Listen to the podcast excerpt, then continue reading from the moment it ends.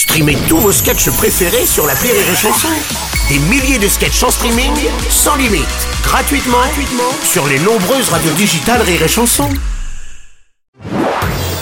Marceau refait l'info sur Rire et Chanson. En France, la première ministre Elisabeth Borne a présenté les mesures pour faire face à la crise énergétique. Des chèques de 100 à 200 euros seront distribués à près de 12 millions de foyers. La hausse du gaz et de l'électricité sera limitée à 15% en 2023, nous dit-on.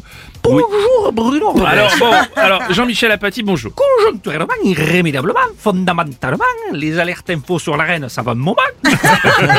c'est fou, hein c'est vrai que c'est fou hein, cette période que deux Elisabeth, une en Angleterre et une en France, soient en même temps au cœur de l'actualité. C'est vrai. Même si elles sont très faciles à différencier. Il y en a une qui provoque beaucoup de tristesse et l'autre qui est morte.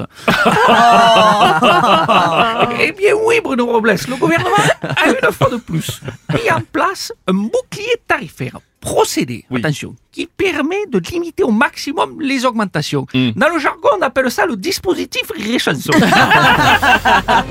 Très efficace d'ailleurs. Euh, bonjour, c'est Franck Ribéry. Salut Franck. Euh, que le chèque énergie, que c'est pas Elisabeth Borne euh, qui l'a mis en, place, Ah bon? Que ça existe depuis un moment, le chèque énergie. T'as pas entendu la pub à la radio? Énergie double votre salaire avec Manu dans le système.